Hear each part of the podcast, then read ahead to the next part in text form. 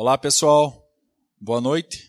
Todos vocês que estão em casa, os que estão aqui presentes também.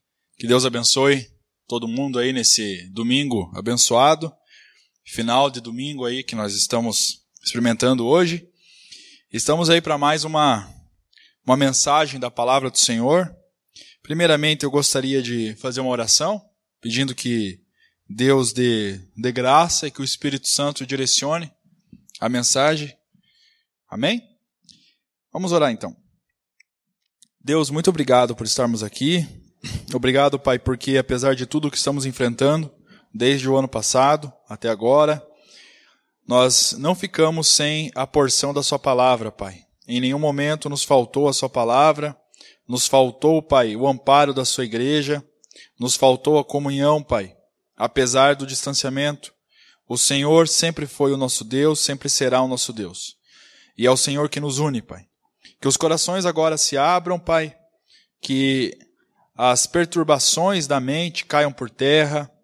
Que os corações estejam, Pai, agora sedentos em ouvir a Sua palavra e aprender um pouco, Pai, daquilo que o Senhor tem para ministrar em nossas vidas. Eu peço isso no nome santo de Jesus Cristo. Amém. Amém? Bom, então eu gostaria que os irmãos abrissem as Sagradas Escrituras no Salmo 126. É um salmo curto, ele contém apenas seis versículos, então eu vou poder falar bastante, como é o meu prazer, né? Falar bastante. É, são apenas seis versículos, mas é um salmo maravilhoso, um dos meus salmos favoritos, inclusive. É um salmo muito bonito mesmo. É um dos mais poéticos de todos, podemos dizer assim, em termos de beleza mesmo. E não se sabe ao certo o autor, mas de qualquer forma é um salmo que retrata a alegria do povo de Deus após a volta do exílio, do cativeiro da Babilônia, como ficou conhecido o exílio dos judeus que foram levados como escravos, né, para a Babilônia. Sobretudo durante o reinado de Nabucodonosor, né, rei é, caldeu que governou a partir da Babilônia. Por isso também é um povo chamado povo babilônico, pois a Babilônia era sua capital. Muito bem. Então, esse salmo é como se fosse uma lembrança das bênçãos que Deus trouxe ao povo por libertar esse povo do cativeiro. É, mais uma vez, só para enfatizar, Salmo 126, caso alguém não tenha aberto ainda. Se você já abriu, peço que você agora se concentre, é o momento da palavra de Deus, fique atento para que Deus fale ao nosso coração, amém? Pois bem, o versículo 1 diz assim: Quando o Senhor restaurou a sorte de Sião, ficamos como quem sonha. O versículo 1 já é um versículo que dá, umas, dá um impacto muito grande na nossa vida. Pois nesse versículo, o salmista está dizendo que a alegria do povo de Judá ao retornar do exílio, após ser liberto daquele cativeiro terrível, após regressar de uma cidade pecadora, caída, que era a Babilônia. A Babilônia até hoje, né? É, quando a gente fala essa palavra Babilônia, ela simboliza, ela significa né, pecado, é, vaidade, luxúria, é, enfim, excentricidade, egocentrismo, autoritarismo, pois foi capital não apenas dos caldeus, mas também do Império Amorita, dois dos, dos maiores impérios mesopotâmicos à época. Então ela representava naquela época poder, autoridade, e biblicamente ela representa pecado. Alguns acreditam que a famosa Torre de Babel também foi erigida ali na Babilônia, como um zigurate, aquelas pirâmides gigantescas erigidas aos deuses pagãos com o objetivo de aproximar aqueles homens do céu. Muito bem. Então a Babilônia, ela simbolizava tudo isso. A Babilônia atualmente não existe com essa terminologia, mas acredita-se que é onde hoje se encontra a cidade de Bagdá, no atual Iraque, ou próximo dali. Bom, de qualquer forma, era uma cidade que representava pecado, representava outros valores e não os valores da palavra de Deus. Era uma cidade símbolo da pecaminosidade, de orgias, de bebedices e tudo mais. Então, estar ali como escravo, para aqueles que permaneceram fiéis à palavra de Deus, estar numa terra estranha, escravizado, sabendo que o templo ao Deus verdadeiro, em Jerusalém, aqui representada por, aqui também, é, como é que eu posso dizer, enunciada como Sião, por isso Sião, Jerusalém, seria a mesma coisa nesse texto. Jerusalém destruída, o templo destruído, o templo tinha sido destruído.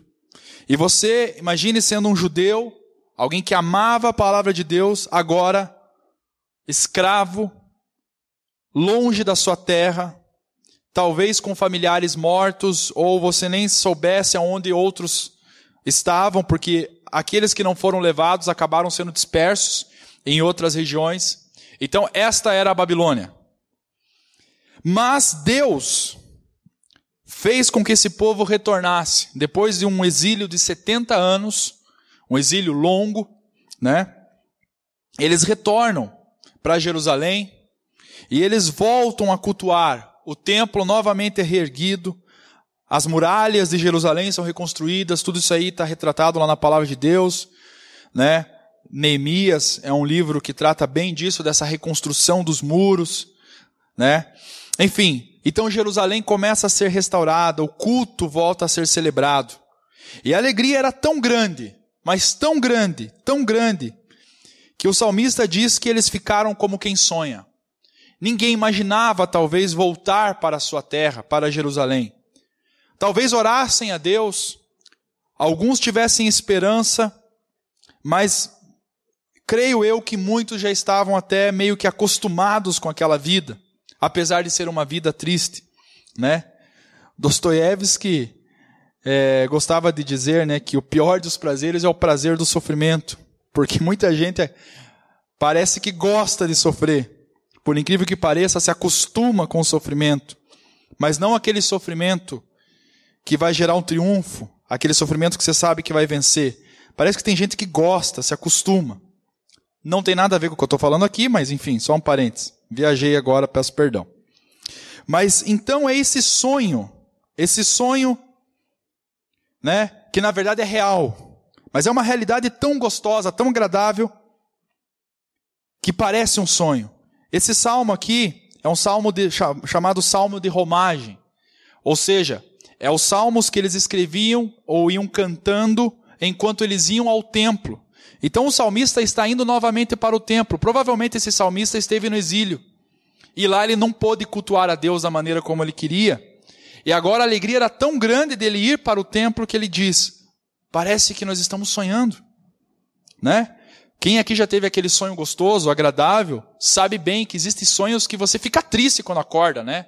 Você sonha assim com uma coisa muito boa, uma pessoa amada, é, às vezes até com familiares que morreram, o sonho parece que eles estão vivos ali.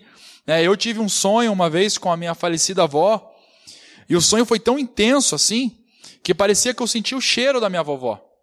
E quando eu acordei, quando eu, acordei, eu fiquei bravo, eu fiquei, pô, Cacilda, ela morreu mesmo. Ela morreu. Não tem mais retorno. O sonho era tão gostoso, né, pelas saudades que eu sentia dela. Então, existem sonhos que são assim. Outros são pesadelos. Você não vê a hora de sair deles, né? Pior ainda quando a realidade é um pesadelo, né? Pior do que muitos sonhos. Mas de qualquer forma, aqui era um sonho bom, só que não era um sonho bom, era uma realidade que só podia ser expressada através da palavra sonho. A palavra que o salmista encontrou foi sonho, desses sonhos bons que nós temos. O versículo 2 ele continua: Então a nossa boca se encheu de riso e a nossa língua de júbilo. Então, entre as nações se dizia: grandes coisas o Senhor tem feito por eles. Não apenas os judeus estavam felizes, como também os povos ao redor sabiam da grandeza do que Deus fez. Provavelmente povos que nem criam em Deus estavam admirados com, com o que estava acontecendo com os judeus. Quem aqui já, já leu o livro de Neemias? É um livro muito bonito. toda a luta de Neemias para a reconstrução dos muros de Jerusalém, sabe que muitos foram os adversários, muitos riram dos judeus, né, em relação à reconstrução das muralhas. Ninguém acreditava que aquilo seria possível, um povo que estava empobrecido, um povo que tinha sido dominado por tanto tempo, mas eles conseguiram. Então Deus estava realizando tudo aquilo. Eles reconstruíram o templo com toda dificuldade e os povos ao redor tiveram que admitir: Deus está no meio deles. Deus está agindo. Esse Deus que eles dizem ser o único está agindo por eles. Está fazendo por eles. Muito bem. O versículo 3 continua. Com efeito, grandes coisas fez o Senhor por nós. Por isso estamos alegres. Então ele sintetiza, né? Que essas coisas tornaram eles alegres. Muitas coisas Deus fez. As que são citadas aqui e muitas outras que não são citadas aqui. Talvez esse privilégio, essa bênção de poder ir ao templo, frequentar o sagrado templo de Deus, de prestar o culto ao Senhor. Infelizmente, nós estamos impedidos de nos reunir é, em grupo, né? É, aqui nós estamos apenas com o pessoal que está trabalhando aqui na produção, né? É, desse culto. E a gente sente falta, a gente sente muita falta, a gente sente muita tristeza. Eu sei de pessoas, aqueles cristãos que amam congregar, infelizmente são, não são muitos hoje em dia, amam estar em comunhão no templo, cantar louvores no templo. Eu sei de irmãos que estão até depressivos. É, eu posso fazer um parênteses de um pastor conhecido meu, que ele teve muita dificuldade para se adaptar com essa questão das pregações online, do discipulado online, de atender as pessoas online. E ele chegou a beirar a depressão. Ele estava numa tristeza muito grande. Porque ele ama o templo, ele ama estar com as pessoas, estar ou cantando louvores junto com o, com o ministério de louvor, estar aqui, enfim, experimentando em loco o congregar na igreja. E ele me relatou quão, quão difícil foi. Só depois de alguns meses ele começou a se acostumar e Deus está tratando no coração dele porque a saudade é imensa. Eu fico imaginando esse povo aqui, a alegria dele, depois de tanto tempo poder não apenas congregar, mas congregar naquele local que eles consideravam sagrado. Muito bem. O versículo 4 é um versículo chave é um versículo maravilhoso e é o versículo que sintetiza o título dessa mensagem. Aliás, o título da mensagem sintetiza o versículo 4, que diz assim: Restaura, Senhor, a nossa sorte como as torrentes do Negueb. Daqui a pouco eu vou pedir para o G mostrar algumas imagens, mas eu vou fazer uma breve explicação desse versículo aqui. Muitos irmãos já conhecem, né? É, como é o relevo lá de Israel como é o clima de Israel. Então Israel é, um, é uma terra de contrastes, né? Existem regiões que são extremamente férteis, né? É, próximo dos rios, inclusive, existem vales, mas grande parte do território é extremamente árida. E o deserto do Negev, né? No original seria Negev, que significa seca no hebraico, ocupa mais de um terço de todo o território de Israel, na região sul de Israel. É uma região muito árida, talvez uma das regiões mais áridas do planeta, aonde grande parte do ano não se vê vida, ou se vê pouquíssima vida. Poucos animais conseguem sobreviver ali, a vegetação é praticamente inexistente, tudo morre em grande parte do, do ano. O sol é extremamente escaldante. Então é um deserto mesmo, daqueles bem violentos. Curitibano não sobreviveria ali 10 minutos.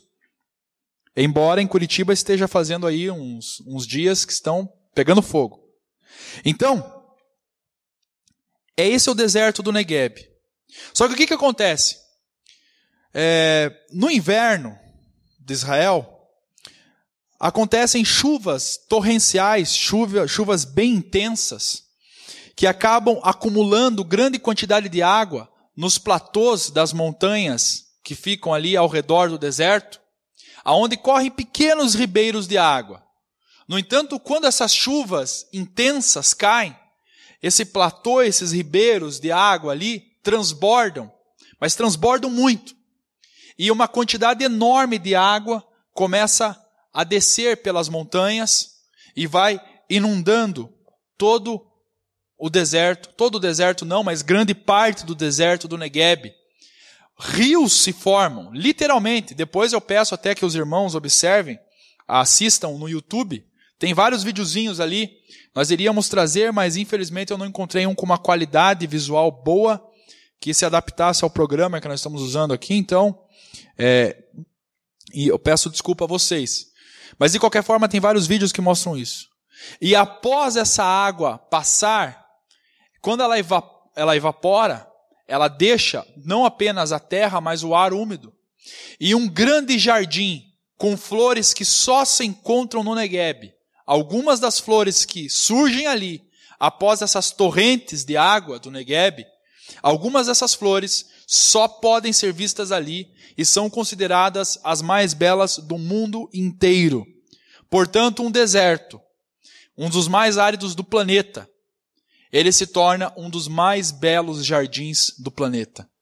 Por isso o salmista só encontrou essas palavras para sintetizar o que Deus tinha feito na vida do povo. E ele continua clamando: Senhor, que não seja só daquela vez, restaura, Senhor, o Senhor restaura a nossa sorte, como as torrentes do Negueb. Eu vou pedir para o G postar agora uma foto, uma imagem, para vocês terem uma ideia de como é o Negueb, né? Uma imagem desoladora, extremamente árida, né? Quem aqui já teve oportunidade, eu não sei se vocês sabem o que, que é isso. A maioria eu creio que sabe porque tem uns velhinhos na Gólgota, né? Acho que a maioria já passou dos 20 anos, mas se você não sabe, faça essa experiência. Quando tiver aquele sol de 30, 32 graus, tente andar na rua descalço, jogar uma bola descalço na rua. Você nunca jogou bola descalço na rua, você realmente é bem novo. Porque na época eu lembro que a gente jogava bola descalço e quando errava a bola ainda tirava um tampão do pé no asfalto. No asfalto. Era uma delícia. Ia fazer curativo? Não, continuava jogando. Entrava pedra, poeira. Chegava em casa, estava flamado o dedão assim, lavava com sabão e no outro dia ia jogar bola de novo. Tirava do outro, do outro lado o tampão. Mas o que, que tem a ver com a pregação? Absolutamente nada.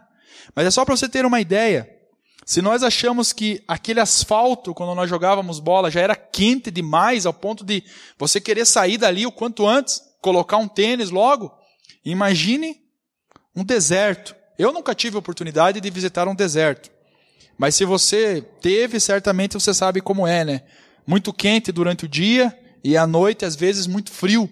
Mas de qualquer forma, a vida é praticamente inexistente. Até aqui, o salmista está narrando o que Deus fez e o que Deus pode fazer. No entanto, a pergunta que eu faço é a seguinte: como experimentar isso na nossa vida? Será que nós estamos nos preparando para experimentar isso na nossa vida? Será que nós estamos preparados para isso? Estamos vivendo tempos difíceis, tempos bem difíceis. Eu confesso para vocês que no início dessa pandemia, é, eu tentei fazer uma ginástica mental, talvez uma questão até de proteção é, mental. Eu tentei forçar a ideia de que essa pandemia seria igual a do H1N1 lá de 2009. Que seria uma coisa mais tranquila, ia passar rápido, questão de um mês, dois meses. Já iam descobrir um medicamento, né? ou já tinha um medicamento na, na boca do forno para sair, tal, ia dar tudo certo. Confesso para vocês. Eu até falava com a minha esposa o seguinte lá em março, eu dizia assim: Nossa, é, o desejo que eu tenho é de, de forma transcendental, e nós temos essa capacidade, pelo menos espiritualmente, mas transcendental e até fisicamente, transladar no tempo, certo? E no, e no espaço, e me ver já em outubro, com tudo já de boa, eu dando aula presencial para os alunos, a Golgo tá cheia, a gente curtindo rock and roll aqui, o remédio já curando as pessoas, poucas pessoas morrendo, tal. Mas nós estamos em 2021, praticamente na metade do mês, e a gente vê o número de mortos ainda muito alto, muitas pessoas próximas de nós se infectando. Eu tive familiares que ficaram bem mal, né? Conhecemos uma pessoa que faleceu, certamente você deve conhecer alguém, alguns famosos aí que também faleceram. É, a economia quebrada, né? Por medidas às vezes equivocadas de alguns, algumas autoridades, mas enfim, também é complicado dizer porque pouca gente sabia o que fazer, é uma coisa muito nova, né? Enfim. Então a gente está vivendo esse momento, um deserto é, na, na saúde pública, um deserto na economia, a gente não sabe o que, que vai rolar daqui um mês, daqui dois meses, nós estamos vivendo um deserto. Mas eu estou falando do deserto aqui em termos de humanidade hoje. Mas existem desertos na nossa vida. Existem desertos dos quais nós experimentamos no nosso individual, né? Ou na nossa família. Muitas vezes é uma questão emocional que você está enfrentando, uma doença, outra que não o Covid. Talvez aí um desemprego. Muitos estão enfrentando desemprego por causa da, da, da pandemia, né? É, meu padrasto, posso citar aqui, não há problema, perto de se aposentar, foi mandado embora, Esperamos que, ele, que a empresa é, volte a, a prosperidade possa recontratá-lo. Enfim, são as esperanças que nós temos. A gente não sabe o que vai acontecer, mas está pegando. Muita gente que estava procurando emprego ficou ainda mais sem esperança. Agora acabou né, o auxílio emergencial, não sabemos o que o governo fará. Então, essa é situação. Falar que está legal, não está legal. Não está legal. Casamentos, né? A pandemia também serviu de um, de um teste para ver quem vai ficar junto ou não, porque realmente conviver entre duas paredes, aqueles que tiveram a oportunidade de trabalhar em casa, né? Ficar ali 24 horas com a pessoa, ou mais tempo com a pessoa, sem sair com os filhos, sem poder se divertir como antes, sem poder viajar como antes, sei lá, enfim. Então tá muito difícil. Muitos casamentos em crise. Começa a faltar dinheiro, né? às vezes falta um pouco de sabedoria, ou às vezes era só o dinheiro que segurava o casamento. Tudo está se revelando agora. Tudo está se revelando agora. E esse deserto está se mostrando. Não está fácil. Muitos talvez estejam enfrentando luto, estejam enfrentando aí uma quimioterapia, estão passando por uma doença terrível como câncer. Realmente poderia ficar aqui muito tempo falando das dificuldades que o pessoal está enfrentando. Esse é o exílio. Esse é o deserto que nós estamos passando. Esse é o exílio. Em termos de valores, então, o deserto é maior ainda. Ah, muitos dizem, né, principalmente no meio artístico, o ser humano será melhor depois da pandemia. O ser humano está aprendendo a ser mais ser humano. E aí eu fico com medo. Se for mais ser humano, eu tenho medo mesmo. O ser humano está virando mais humano. Redundante, sei disso. Mas o ser humano está virando mais humanista. Agora é tempo de solidariedade. Agora é tempo de pensar no próximo. Mas os valores estão indo para o buraco. A gente vê o contrário. A gente vê a violência aumentando, também por causa, em consequência, em grande parte, de toda essa crise social. Nós vemos a hipocrisia rolando solta. Muitas vezes nós nos pegamos sendo meio hipócritas, né? Ah, o cara lá não está usando máscara. Daí a gente chega na nossa família e ninguém usa. É, o cara o cara está saindo de casa. Mas a gente também sai, porque senão fica louco. Então está sendo revelando um monte de coisa, assim, e a gente está vendo que os valores não são tão sólidos como nós imaginávamos, né? Nós vemos pessoas que têm condição fazendo as mesmas festas privadas para 500, mil pessoas. Você acha que essas pessoas estão aproveitando a pandemia para se santificar, para se fortalecer, para melhorar como ser humano? Não. Aqueles que têm grana estão fazendo suas festas clandestinas, privadas, estão vivendo as mesmas orgias, as mesmas bagunças, a mesma curtição. Certo? Independente se vai contaminar ou não. Se eu tenho grana, posso fazer escondido que se lasca o resto. Certo? E muitos pobres, como nós, né? Ou como muitos irmãos aqui, Não que nós sejamos miseráveis, né?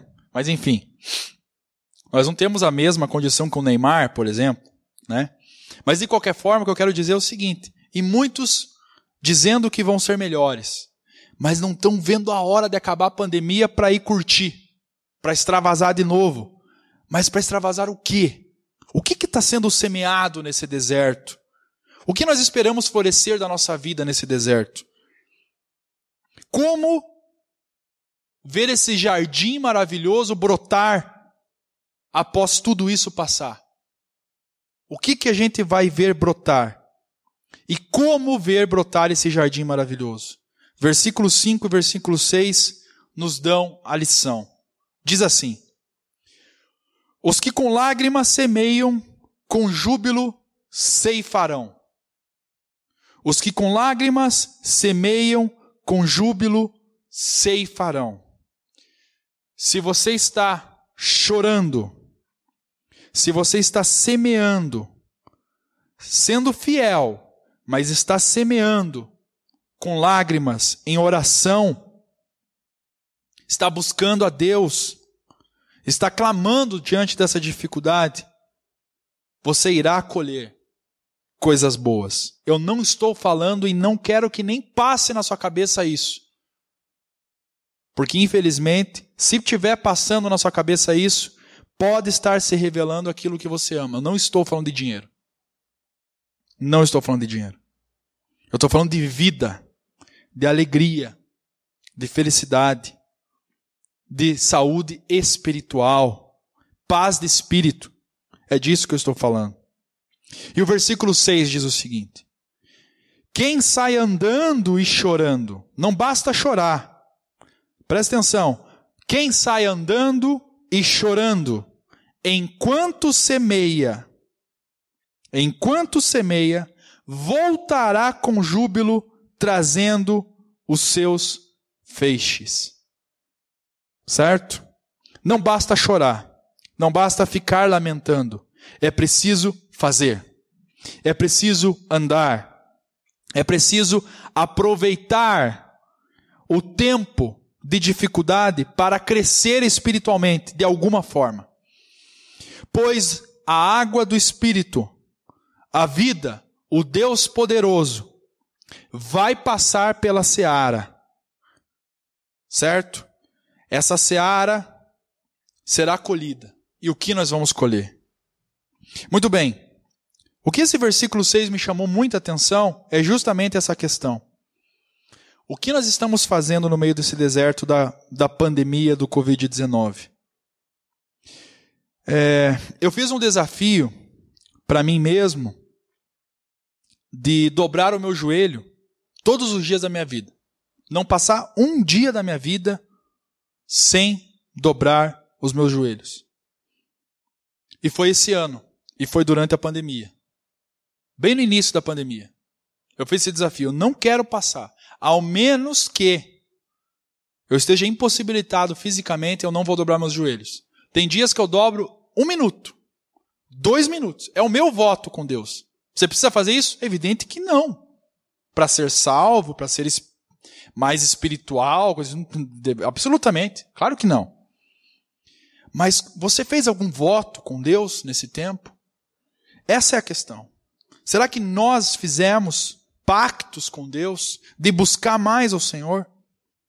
Percebi depois que isso não bastava. Daí minha amada esposa me chamou a atenção e falou: Nós precisamos orar mais. Nós precisamos buscar mais a Deus. Nós precisamos nos dedicar mais a Deus. Precisamos ler a Bíblia. Precisamos nos dedicar à palavra. Eu vi muita gente, mas muita gente falando assim: agora que eu estou mais livre, eu já vi até desempregados falando isso. Agora que eu estou de boa, eu vou maratonar Netflix, Amazon, todas essas bagaças aí de stream. Eu vou assistir todos os jogos campeonato italiano, inglês, sei lá, metropolitano, suburbana, barreirinha, Vila Auer, tudo que estiver passando no rádio, na TV, Vikings, eu vou assistir toda a série. Tudo, tudo, tudo, tudo, tudo, tudo. Mas a questão é, será que leu um livro da Bíblia inteira? Será que gasta dois, três, cinco minutos em oração. Nós temos que fazer essa pergunta. É, se me perguntarem a escalação do Atlético campeão brasileiro de 2001, eu sei de cor. Pelo menos os 11 titulares eu falo. Rogério Correia, Gustavo, Adriano Gabiru. É lógico que não vou continuar porque é ridículo isso. Mas veja, eu sei de cor. Eu sei o time campeão brasileiro 2001. Eu sei o time titular, campeão não sei das quantas, Série B 95, Paranaense 2000. Por que, que eu sei disso? Porque eu era fanático, doente pelo Atlético. Eu ainda amo o Atlético. É um clube do coração para mim. Estou fazendo esse parênteses para vocês terem uma noção. E como eu amo, o que, que eu faço? Eu busco conhecer, eu interajo, eu vou a fundo. Eu quero saber quem fundou, quero saber quem foi o principal artilheiro, quero saber quais foram os jogos mais importantes. Eu quero, eu quero saber tudo. Eu quero ir nos todos os jogos possíveis. Porque eu sou aficionado por isso. Certo? E quantas vezes a gente sabe muito mais sobre um livro? A gente sabe muito mais sobre uma série, sobre personagens, né? Mas a gente não sabe nem quantos livros tem a Bíblia. A gente não sabe citar três, quatro versículos de cor. Eu que tenho dificuldade para decorar versículo, então se eu não ler, eu estou lascado. Eu não vou lembrar nada. Quando estiver passando essa água maravilhosa do Espírito, que vai fazer brotar essas flores, esses dons, para que sejam colhidos pelo nosso Deus, o que nós vamos ter? Decorado todos os personagens do Vikings, Game of Thrones, Digimon, Dragon Ball, Pokémon, Narcos, tudo, manja tudo. Mas Bíblia, nada. Oração, nada, absolutamente nada. O que nós estamos plantando, semeando nesse tempo de deserto? Porque tem um detalhe aqui. Uma das coisas mais interessantes sobre o deserto do Negueb é o seguinte: aquelas flores não surgem do nada. É óbvio que é um milagre de Deus, a criação é um milagre. Aquilo ali é apenas um, uma sequência da causa e efeito maravilhosa da criação, né? Desse mecanismo maravilhoso da criação, embora corrompida pelo pecado. Ela continua sendo linda, ela continua sendo maravilhosa. Mas para aquelas flores maravilhosas que só existem no Negueb surgirem, é necessário ter ali alguma semente. É necessário ter ali uma terra, embora desértica, é necessário que ali esteja preparado alguma substância, de alguma forma, para que quando essas águas passem, elas encontrem alguma coisa para trazer vida. Existe uma rosa chamada rosa de Jericó que é uma coisa assustadora ela, ela fica, a semente dela fica morta durante, aliás, ela, o broto dela fica morto durante 10 anos. Alguns dizem até 50, 100 anos. E basta cair um pouco de água ali, ela volta à vida. Por isso ela também é conhecida como rosa da ressurreição, típica daquela região também. Então esse é o poder do Espírito Santo. Quando encontra um coração que está alimentado da palavra, que está sedento do conhecimento de Deus, essa pessoa realmente vira uma torrente de água viva. Faça essa pergunta. Você tem semeado nesse momento de pandemia sementes espirituais ou carnais? Sementes espirituais ou carnais? Você ficou mais carnal ou mais espiritual? Você está procurando conhecer mais coisas terrenas do mundo você está defendendo mais uma ideologia política? Você está defendendo aqueles que vão tomar vacina, aqueles que não vão tomar vacina? Você está se dividindo em grupos, em guetos? Você está se dedicando com todo esforço a isso, a uma causa, a uma bandeira, a um ativismo? Está lendo sobre isso, está se esforçando sobre isso, mas é vida espiritual. Porque tudo isso é importante, de certa forma, sim, mas é passageiro, vai ficar. Esse mundo vai passar. A Deus se busca em tempo e fora de tempo.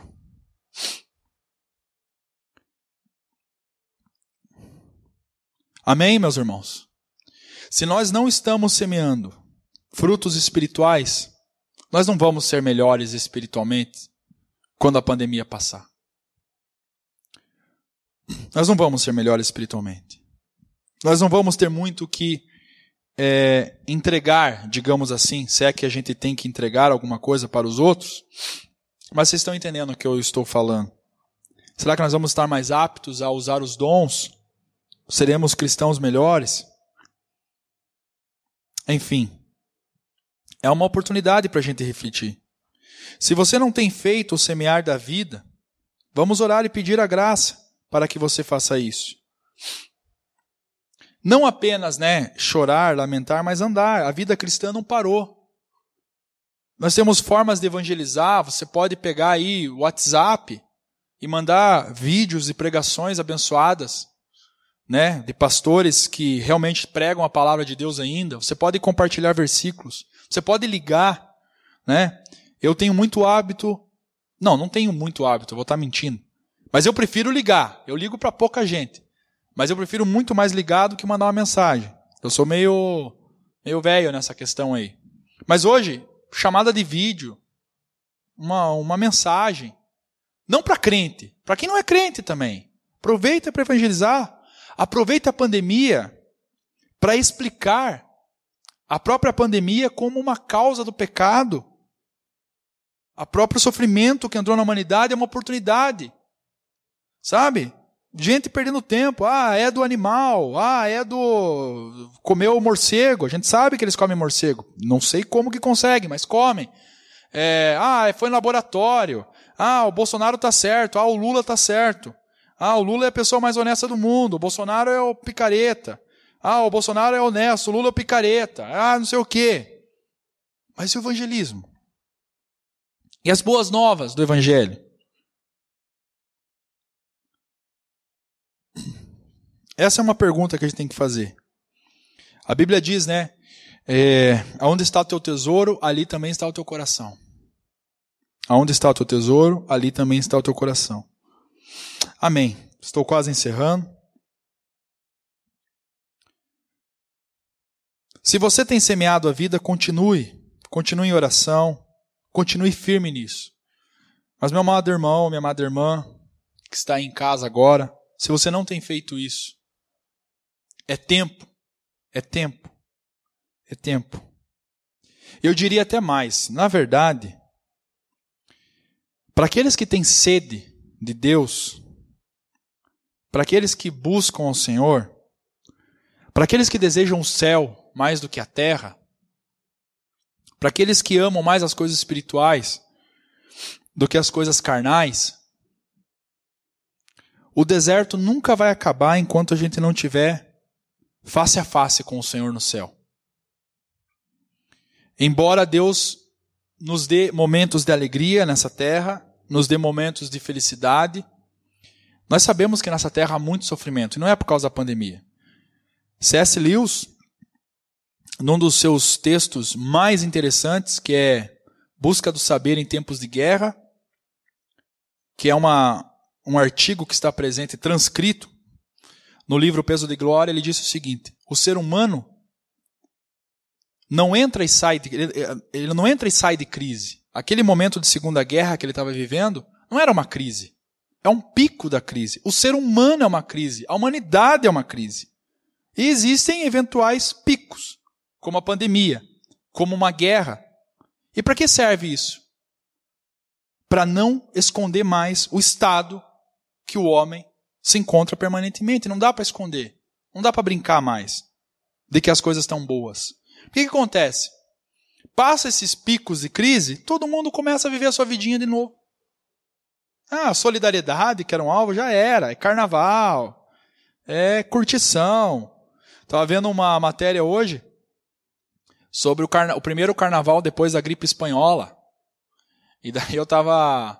A historiadora estava falando de uma das marchinhas que virou, viraram assim, tipo, viralizaram na época, não tinha como viralizar online, mas viralizou na época no Brasil, e a marchinha cultuava a, a Momo, o rei Momo, Deus Momo, não sei das quantas lá, que tem a ver com o carnaval. Acabou a pandemia da, da gripe espanhola, eles não saíram glorificando a Deus, buscando a Deus, porque eles já estavam plantando carnalidade e vamos colher mais carnalidade, agora vamos extravasar. Então, nós só vamos ser cristãos, só vamos colher esses frutos espirituais, o nosso jardim espiritual só vai florescer se nós estivermos fazendo isso. Amém? Eu não estou pregando obras aqui, pessoal. De maneira nenhuma. Eu não estou falando que você vai deixar de ser salvo se você orou menos durante a pandemia. Não estou falando isso. Estou falando que Deus vai te amar mais ou vai te amar menos. Não é isso. Mas existe uma coisa chamada o senso da proporção. Isso é óbvio. Quanto menos a gente lê a palavra, mais suscetível nós estamos a ser enganados pelas influências do mundo. Quanto menos nós oramos, é óbvio que mais suscetíveis a cair em tentação nós estamos. É uma questão de causa e efeito. Amém? Por esse motivo, o convite para você é esse, nessa noite. Que o deserto do Negueb do teu coração possa florescer. Se você não é cristão e o seu deserto é permanente, e não apenas permanente, você não vê esperança alguma. Você não tem essa água do Espírito Santo que gera vida. E você cansou, cansou de buscar sentido na sua vida, né? Como muitos jovens hoje encontram sentido mudando sua forma de ver o seu corpo, se entregando a ideologias, entram num partido político, entram para uma filosofia política como se a vida se resumisse a isso.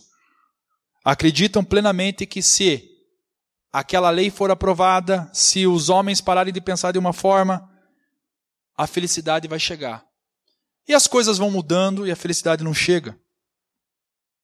A alegria não chega. O vazio espiritual continua. Mas a militância também continua e o buraco vai só crescendo. Se você está cansado disso, de encontrar sentido nisso, em drogas, ideologia, filosofias humanas, e você quer encontrar um verdadeiro Salvador, um Deus forte, uma rocha, que vai fazer você observar as coisas de outra maneira, se você está sentindo no seu coração que precisa de algo mais sólido, mais firme, que não mude, da noite para o dia, eu convido você a abrir o seu coração e a receber Jesus Cristo, o Senhor da vida. Ele disse: Eu sou o caminho, a verdade e a vida. Se você é um cristão que está meio levado às coxas, como muitas vezes nós nos pegamos na vida, né? Se nesse momento de pandemia, em vez de estar plantando coisas espirituais, você está plantando carnalidade, em nome de Jesus Cristo, é momento de arrependimento. Deus te ama do mesmo jeito, mas você vai colher muito mais frutos espirituais se a sua posição mudar. Então eu quero orar por esses dois grupos agora. Amém? Feche os seus olhos aí na sua casa. Convide sua família para orar também. Aqueles que estão ao redor. Em nome de Jesus. Vamos orar. Santo Deus, nós oramos pedindo a Sua misericórdia, Pai, pedindo a Sua graça. Deus, nós somos exilados nesse mundo, Pai. Nós somos pessoas que estamos aqui de passagem, Pai. Nós precisamos, Pai, desesperadamente. Nós queremos ir para o céu, Deus. Nós estamos no meio de um deserto, Pai, mas estamos com a certeza de que nós estamos voltando para, para o Senhor de que nós estamos indo para Sião celestial. No entanto, não é fácil esse momento aqui, agora, Pai. Momento de deserto, de tristeza, de perdas. Mas, Pai, que a gente plante frutos, sementes espirituais. Que essas sementes espirituais sejam sendo lançadas oração, leitura da palavra, evangelismo, pregação, defesa do seu evangelho, Deus. Não de homens, Pai, mas do seu santo evangelho, Deus, acima de tudo.